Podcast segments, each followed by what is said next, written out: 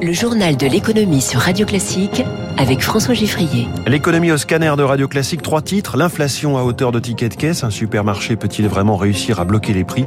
Pour l'État aussi, les coûts augmentent avec la hausse des taux obligataires. Et puis les grands mouvements de l'industrie auto avec Stellantis qui avance dans l'autopartage. Premier invité dans quelques minutes, le patron des tickets resto en quelque sorte, puisque je reçois Bertrand Dumazy, PDG d'Edenred.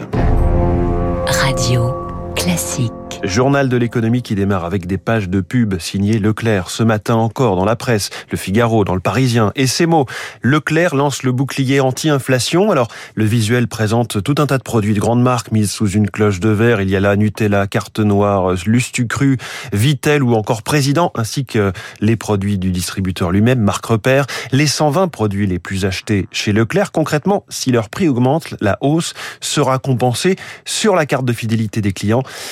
Dire que nous ne sommes qu'au début de la hausse des prix. Alors, ce type de bouclier autoproclamé peut-il vraiment protéger les consommateurs? C'est ce qu'Émilie Vallès va nous dire. Fin avril, les produits de grande consommation bondissent de 3 à 3,5% dans les rayons de nos hyper et supermarchés, analyse Emmanuel Fournet du cabinet Nielsen IQ.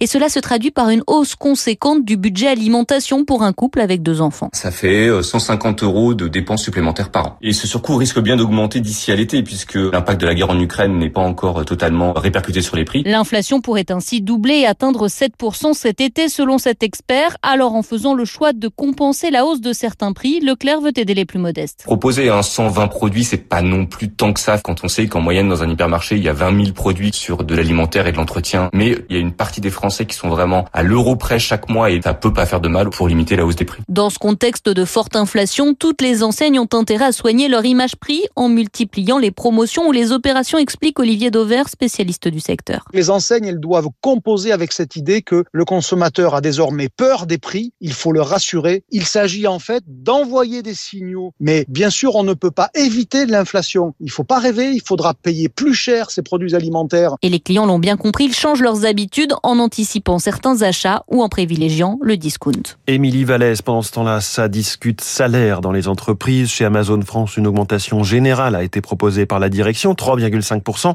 Mais seul un syndicat, la CFE-CGC, a signé l'accord. Les autres dénoncent ce qu'ils appellent un chantage, car selon eux, s'ils n'acceptent pas les 3,5%, la direction n'augmentera les salaires que de 3%. Ce chiffre, 3%, c'est aussi celui annoncé hier par Orange pour l'augmentation globale de son budget salaire. On ne parle pas là d'augmentation générale. De son côté, Starbucks aux États-Unis fait face à un mouvement de syndicalisation dans ses cafés. 250 établissements ont initié la formation d'un syndicat local. Alors le patron mondial Howard Schultz, dans l'entreprise depuis 40 ans, annonce de nouveaux coups de pouce via des pourboires sur les commandes en ligne ou par un partage des revenus. Et ce, en plus d'une augmentation déjà annoncé à, 15 dollars désormais de l'heure. Tout cela, bien sûr, précise-t-il, dans les cafés qui n'ont pas de syndicat, puisque sinon, il faudrait négocier.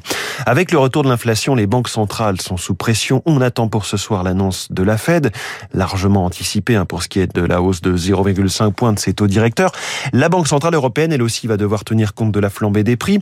En attendant, les États empruntent pour de plus en plus cher. Le taux français à 10 ans est autour des 1,5%. C'est au plus haut depuis 2014 alors que ce taux était négatif en septembre, spectaculaire mais, pas inquiétante pour le moment selon Pascal Gilbert, gérant obligataire chez DNCA Finance.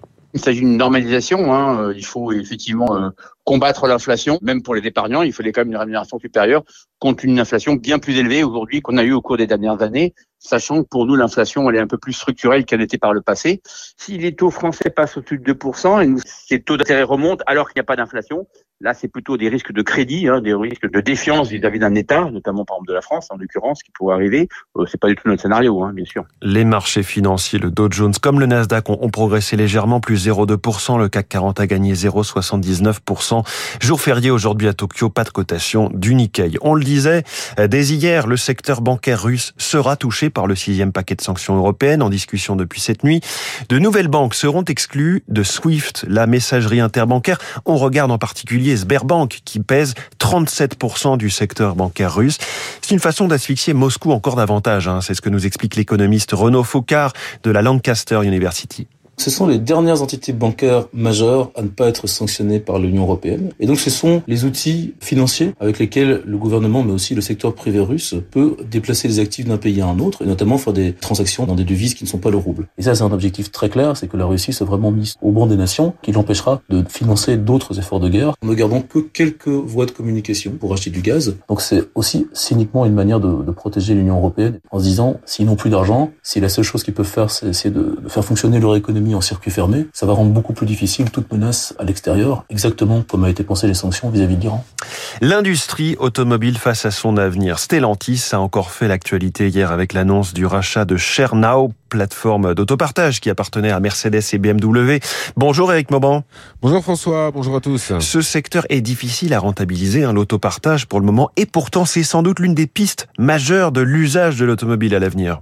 Effectivement, face à, la baisse des ventes de voitures neuves, les constructeurs automobiles doivent se réinventer. Il s'agit de se transformer en acteurs de la mobilité. Désormais, il faut offrir tous les services liés à la mobilité. Dans ce domaine, Stellantis a de grandes ambitions. Sa filiale Free2Move offre une gamme très large de solutions de mobilité à partir d'une simple application. Eh bien, elle permet d'accéder à une voiture pour une durée allant de quelques minutes à plusieurs mois. Elle met également à disposition de ses utilisateurs des places de parking et des bornes de recharge électrique. Free2Move vise 15 millions d'utilisateurs à l'horizon 2030 et un chiffre d'affaires de 2,8 milliards d'euros.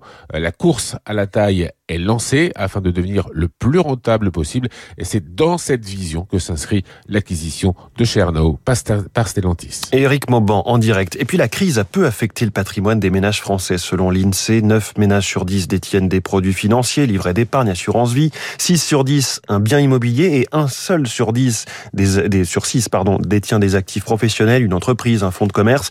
Tout cela est resté globalement stable par rapport à 2018. L'épargne en revanche a fortement augmenté, 170 milliards d'euros de plus que ce qu'elle aurait été sans la crise sanitaire.